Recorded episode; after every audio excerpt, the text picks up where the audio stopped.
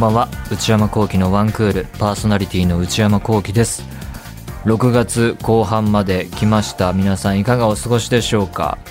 えー、梅雨続く中雨が多くなってますけれども。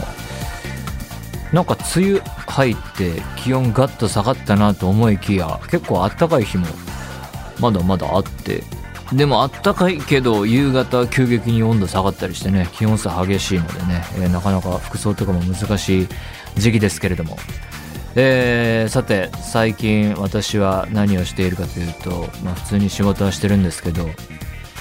漫画の話。ゴールデンカムイをずっと読んでて最近初めて作品に触れたんですけどめっちゃ面白くて。面白いんだろうなとは思ってその触れずにいたんですけど読み始めたらまあハマってとにかくまず初回第1話がすごいよくできててそこで胸をガッとつかまれてあの面白い話があるんだって登場人物が言うんですけどあのセリフの使い方ねえー、がとにかくうまい。映画とかで見たことあるやつなんですけどあれは。あの使い方のお手本のような出来で、えー、映画で登場人物がこう昔どこどこである男に出会ってああでこうでみたいなこう問わず語りに語り出すみたいなあれの面白い話があるんだっていうのの使い方そして反復。いやうまいと思って1話でつかまれて、まあ、とにかく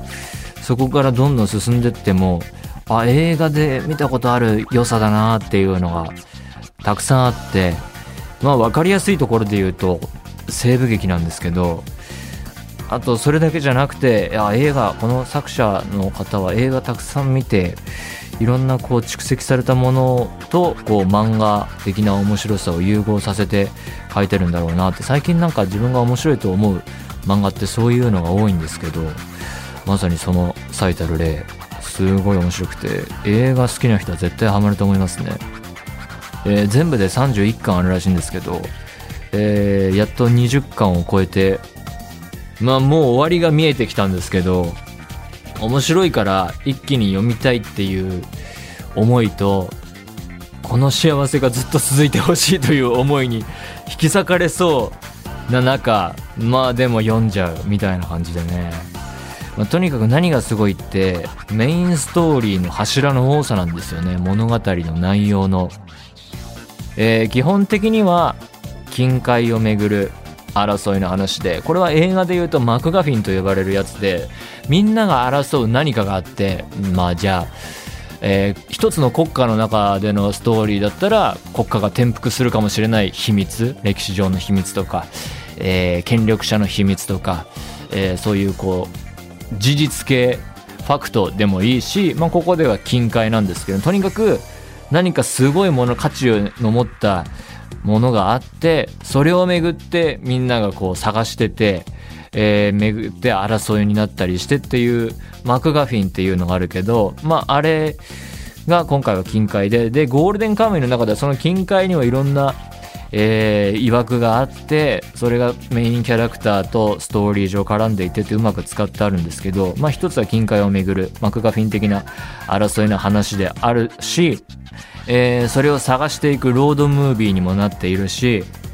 であこうなんだって読んでてすごいびっくりしたのがすごい歴史もの歴史ものであると同時に架空の歴史あの人が歴史上まだ生きていたらみたいなそれも扱っていて義士物とも言えるしおで北海道が舞台でアイヌの文化が毎回描かれてだからそのフィクションの中ですけど少数民族の独立問題が扱われていてそういうテーマもねすごい深い考察ができるしいや国家をめぐる話でもあるしであると同時にグルメ漫画でもあるしいろんなね、えー、動物を飼ってそれをどうやって食べるかっていう漫画でもあるしでずっとギャグ漫画だし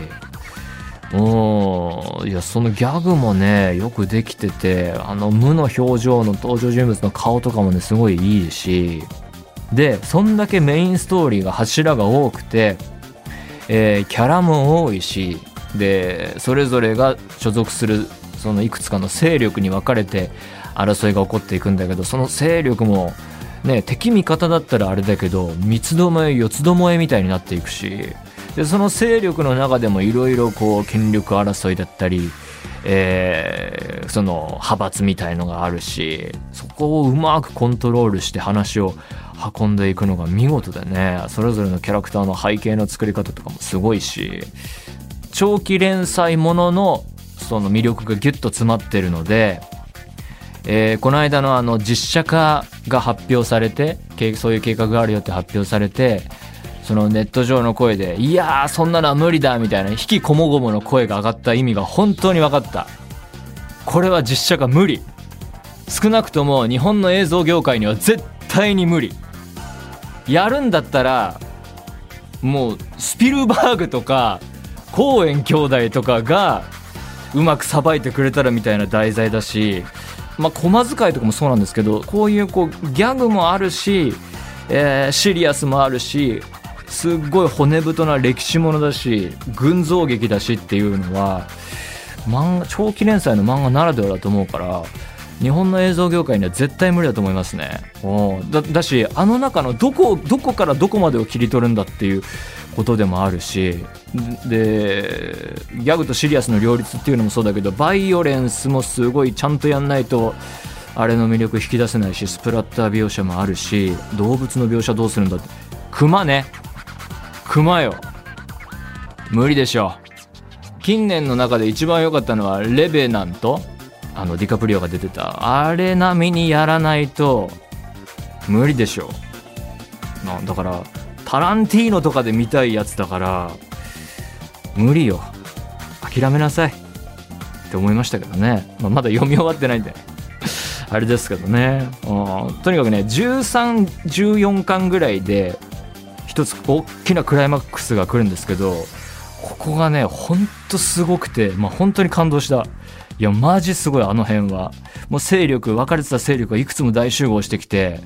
一つ大団円というか大きな事実が明らかになってあそこの双眼鏡の使い方とかねあの辺のもうめくるめく展開は映画として読んでましたね僕は。いやとにかく素晴らしい。で、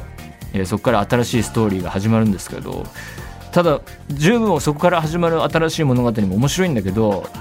やっぱりそれまでの積み重ねで1314巻のあそこであそこに集まってくるところで盛り上がりすぎたので僕の中でまたこっから30巻に向けてラストに向けてどうやって盛り上げていくんだろうあれ以上ってあるのかなっていうのが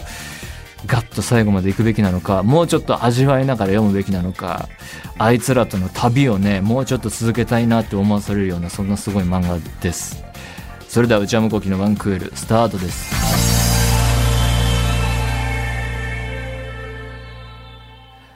それではお便りを紹介します。ラジオネームたけのこごはんさんからいただきました。大学生の方。内山さんスタッフの皆さんこんばんは。毎週このラジオを聴き踊り場を読むことを楽しみに日々生きております。私はゴールデンカムイが楽しみです。えー、先日友人と外にご飯を食べに行った時の話です。私はどんなメニュー名でも割と記載されている通り全て言ってしまうタイプなのですが、注文をし終わった後友人に全部言うタイプなんだね。恥ずかしくないの？と突っ込まれてしまったため、これが普通ではないのかなと疑問に思いメールを送らせていただきました。内山さんは例えばメニュー名がふわふわ卵のオムライスだとしたら、注文の際、ふわふわ卵のオムライスと言いますか？えー、どうだろう。言うかもしれない。えー、それとも、オムライスと言いますか？そもそも何も言わずにメニューを指さして伝えるタイプですか？コロナ時代の行動という感じもしますが。すごくどうでもいいことかもしれませんが、これはタイプが分かれるのではないかなと気になってしまったため、お答えいただけたら嬉しいです。笑い。これからも毎週のワンクールと踊り場を楽しみに、内山さんのご活躍を応援しています。季節の変わり目ではありますが、体調など崩されぬようどうぞご自愛ください。メニュー名。ふわふわ卵のオムライス。そのまま言うか。オムライスください。っていうか。これはまず、ふわふわ卵じゃないオムライスがあるんだったら全部言った方がいいですよね。な、何のオムライスがあるのか知らないけど、デミグラたっぷりの、まあ、ふわふわ卵のオムライスもデミグラかもしれないですけどね。デミグラオムライスがシンプルなオムライス。まあ、そんなふざけた店もどうかと思いますけど、まあ、とにかくその枕言葉というか、頭のやつがいろんなバリエーションあるんだったら、もちろんそのふわふわ卵をつけた方がいいんでしょうね。でも多分友人がこんだけね、痛烈に言ってくるってことは、もうこの店でオムライスと言ったらふわふわ卵しかないよっていうことなんでしょうね。うん。だからまあそこが一つ、えー、言い方の境界線分かれるとしたらそういうところですね。えー、言うかどうか、お店に他にオムライスがあるのかどうかで決めます。メニュー次第、あとお店との関係次第で変わってくると思います。ラジオネーム、ウリボーラブさんからいただきました。内山さんこんにちは。内山さんがごひいきの旅行ガイド本、地球の歩き方が現在話題になっています。前はね、海外行くたびに買ってましたけど、海外行ってないから全然ひいきしてないですね、今は。何でも出版社の編集部がざわつくほど異例の売り上げを記録しているというのが多摩地域版で通常の東京編の3倍も売り上げているそうです。アメリカにいる気分になれるフッサも人気とのこと。多摩地域というと内山さんは高尾山に登りましたね。高尾山は多摩地域なんですか？あれから10年、その後多摩地域には行かれましたか？いやー、行った覚えがほぼありません。メールはここで終わっている。地球の歩き方。地球の歩き方って海外のイメージがすごい強かったけど、国内版もあるんですね。えー、で、最近、多摩地域版が東京編の3倍。えー、みんな多摩に行ってるのか。はあ、アメリカにいる気分になれるフッサも人気とのこと。なるほどね。いや、僕は国内旅行にまずほとんど興味がないので、買わないと思います。多摩地域にもちょっと縁がありません。ラジオネーム、あやさんからいただきました。内山さん、スタッフの皆さんこんばんは。先日、ネットフリックスで、ストレンジャーシングスのシーズン4が配信されました。されましたね。内山さんはストレンジャーシングスを見ていますか ?3 までは見たはずです。4は見てない。私はもうすべて視聴したのですが、今回も魅力的な楽曲がたくさん挿入されていました。特にケイト・ブッシュの曲が気に入り、毎日のように聴いています。内山さんはドラマや映画がきっかけで曲を知ったり気に入ったりしますか？あ、しますね。最近だとトップガンの新作がすごかったので、サントラはたまに聴いてます。ストレンジャーシングスは友達が結構今見てる人多いですね。僕はシーズン3まで見ましたけど、とにかくあいつらはあの街から引っ越せと、そればっかり思ってましたね、3まで。まあ、あとはあの子がかわいそう。うん、あと、いつもラストはあの少女、L、L さんが何とかしてくれるっていう展開なんで、それがどうにかならないのかなと思いましたね。あの、だから、2、3は L が、えー、L の力が失われていくとか、こう無力化されちゃう状況を作るためのストーリーだなというふうに感じました。あと、物理的に L を遠ざけるために、こういう展開を作るとか、とにかく L がいるとキャラクターたちにとっては重要で、そばにいてほしい存在だけど、ストーリー展開上邪魔なんだなっていうのがすごい伝わってくる。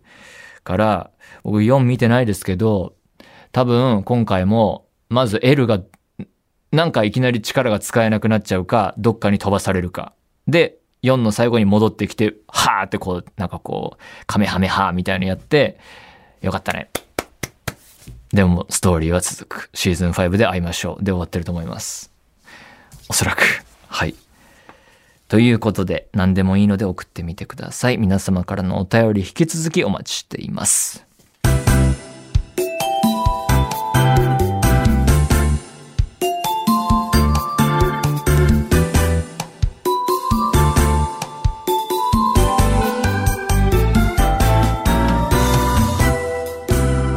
内山幸輝のワンクール。私はパリピさあ、久々。えーこのコーナーは私はパリピだという方からのパリピ報告を受け付けるコーナーです。まあどうなんでしょう。パーティーがね、なかなか難しい時代からちょこちょこと人も集まり始めた状況でしょうか。さあ、今週はどんなメールが届いているんでしょうか。北海道ラジオネームごつもりこさんからいただきました。内山幸輝さんスタッフの皆様こんばんは。お疲れ様です。内山さんのほのぼのしたお話に癒されながら Spotify から楽しく拝聴しております。最近になって内山幸輝さんがラジオをなさっていることを知りこの度初めてメールを送らせていただきました。今回私は中学生の時にアメリカで経験したちょいパリピエピソードをご紹介したいと思います。参ります。参りますってすごいな。私の中学校では、アメリカの家庭にホームステイしながら、姉妹都市のミドルスクールに通うことができるという10日ほどのプチ交換留学プログラムがあるのですが、これは私がこのプログラムに参加した時のお話です。ある日の放課後、アメリカの生徒が日本に留学するための資金集めとして、体育館でチャリティーダンスパーティーが開催されたのですが、その時点でまず、これがアメリカのパリピの集いかと感動しました。ダンスコードなどは全くなく、みんな私服で、雰囲気はかなりカジュアルでしたが、出張 DJ が爆音で音楽を流していたり、色とりどりのライトが光り散らかしていたりと、そこには確かにパリピの空気が漂っていました。Yeah ダンスパーチーなんてこの方初めてなものですから一緒に渡米した日本人の友達と撮影しまくったり彼女であろう人と踊っていたイケメン生徒を捕まえてその彼とツーショットを撮ったりもしました。彼女さんに殺されなくてよかったです。おめでとう。えー、一通り楽しんだ後ベンチで休憩していたところパツキンのイケメンアメリカンが隣に座ってきて突然無言で私と一緒に自撮りを撮ってきました。そしてさっそうと去っていきました。何が起こったかさっぱりだったのですが周りのみんなでキャッキャしていました。その日の夜彼のインスタグラムにその通称が上がっているよと友達がスクショ もうわけわかんない。えーと友達がスクショを送ってくれたのですがモノクロ加工された通称が本当に上がっていて投稿のコメントには「てんてんてん。ダンス」と書かれていました。その投稿には彼の友達から「I ship it」という誰かと誰かを恋愛関係でカップリングすることを意味するスラングがコメントされており単純な私はテンションが上がりました。その次の日学校で偶然にもその男の子とすれ違ったのですがすれ違いざまに「サップ」かっこイケボと言われアメリカンの陽キャの挨拶をされたことに感動しさらに自分の顔を覚えててくれたことがとても嬉しかったです。学校の最終日にまた偶然にもその彼を見かけたのでこれは自分の携帯にも写真を残すチャンスだと思い声をかけまたツーショットを撮ってもらいました。彼女さんがいたらしく肩を抱き寄せなよという周りの声にはいや彼女がいるからと断っていたので片組サービスは残念ながらなかったのですが私にはもう十分で LINE に日本人の友達しかいないのをいいことに帰国後にしばらくその通称をトップ側にしていた記憶があります。今考えると日本人という外国人が物珍しくて写真を撮ったんだろうなと思いますが私にとっては楽しいイキリパリピエピソードです。ちなみにスクショはまだスマスマホの中に記念に撮ってあります。ということでね。ちょっとさっぱり分かんなかったですね。自分で読んでると。あの英語とカタカナが混じるとね、こうなるかっていうのをね、実感しましたけど、アメリカで中学生、えー、自分で置き換えると随分前のことなんですけど、でももう、インスタグラムがあるから結構最近だよね。ちょいパリピエピソード。私の中学校ではアメリカの家庭にホームステイしながら姉妹都市のミドルスクールに通うことができる。10日。10日だと確かにあっという間に終わっちゃうよね。その移動も含めるとまあ2週間ぐらいでやるってこと ?2 週間今日ぐらい。ほんとプチ交換留学プログラムですね。それに参加した時だと。放課後、アメリカの生徒、アメリカの生徒が日本に留学するための資金集めとしてっていうのも、なんだかなって感じだけどね。チャリティーダンスパーティー。へえ。ダンスコードなどは全くなく私服で、カジュアルだけど、やっぱ DJ ね。うん。ライト。うんうん、いいね。で、そこで出会った、えー、彼女であろう人と踊っていたイケメン生徒を捕まえてツーショットを撮ったりした。楽しそうですね。あ、で、それで向こうからパツキンのイケメンアメリカンが座ってきて、無言で自撮り。はあ、そんなあるねで、やっぱインスタか時代は。インスタでその写真が上がって、てんてんてんダンス。は、この辺はね、まあこれ踊ったってこと？この I ship it っていうのもね、全然知らなかった。スラングなんだ。誰かと誰かを恋愛関係でカップリングすること。全然わかんないね。彼の友達がくっついちゃいなよ、みたいなことなのかね。うん。で、その次の日すれ違いざまに、この SUP っていうのはね、さっき打ち合わせでみんなで調べましたよ。私たち調べでは、What's up で短くして SUP ってことらしいですけど、間違ってたら本当にすいません。アメリカンの陽キャの挨拶だって。へーで、え偶然見かけたので、ツーショットを撮ってもらったと。肩を抱き寄せなよという周りの声には、それ何なんだと思ったけど。彼女がいるから。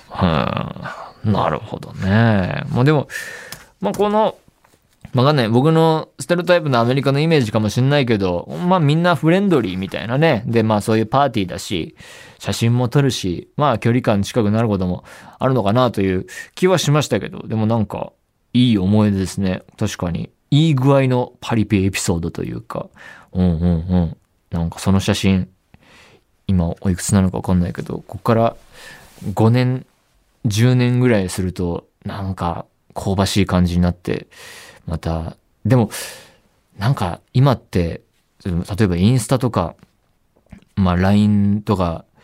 データで残してること多いから、携帯壊しちゃったとか、ちょっとした LINE のアカウントのあれで消えちゃったとかもありそうですよね。だからどっかに残しといた方がいいですね、データは。うん、僕らが中高生とか、もっと上の世代とかは、もう、プリクラ文化とかですから、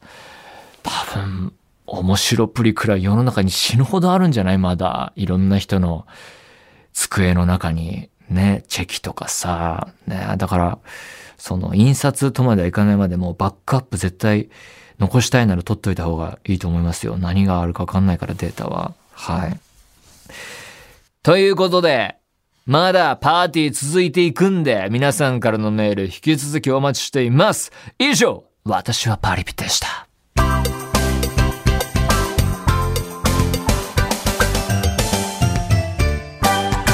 内山幸喜のワンクール。内山さん、これ、買いです。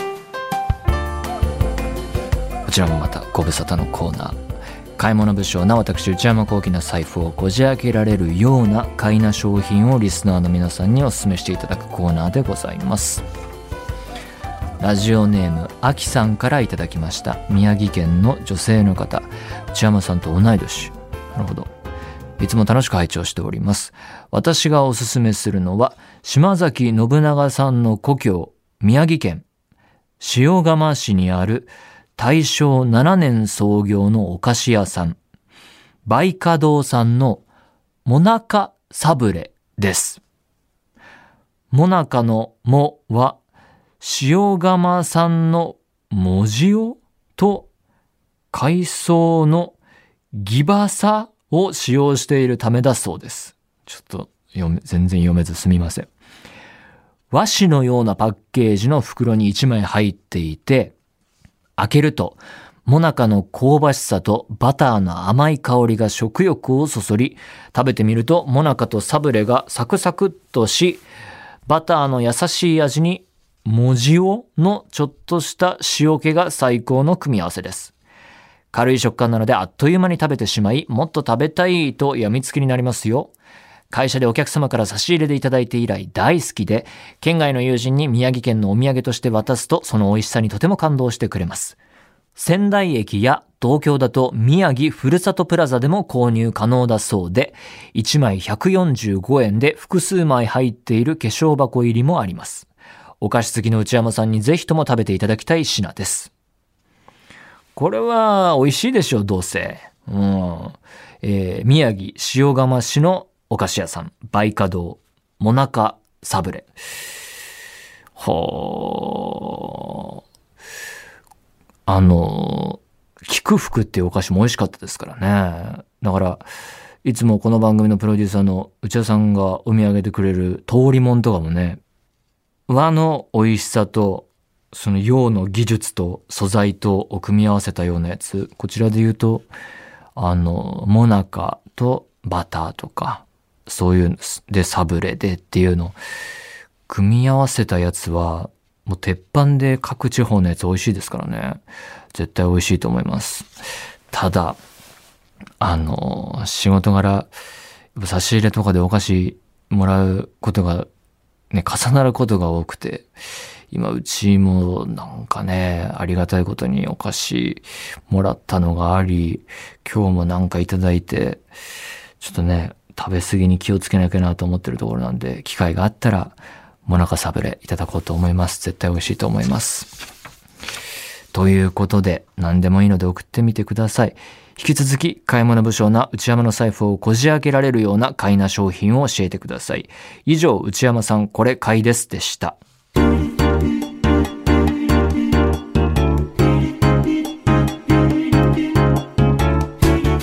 内山幸喜のワンクール。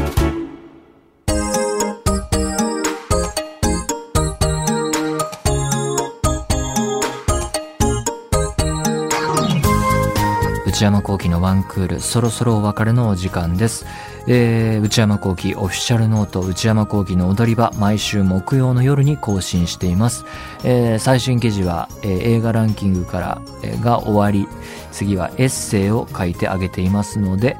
踊り場公式 Twitter、YouTube チャンネルもございますので、そちらもぜひご活用ください。皆様からのメール引き続きお待ちしております。すべてのメールはこちらのアドレスへお願いいたします。one.joqr.net one.joqr.net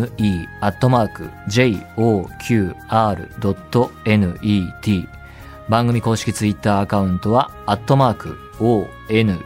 アンダーバー joqr です。こちらもぜひチェックしてみてください。この番組は、ポッドキャストと YouTube でも配信中です。ポッドキャストは、ポッドキャスト QR、Spotify、Amazon Music などで、YouTube は文化放送エクステンドの公式チャンネルで配信しています。更新は火曜日の夕方の予定です。それではまた来週。さようなら。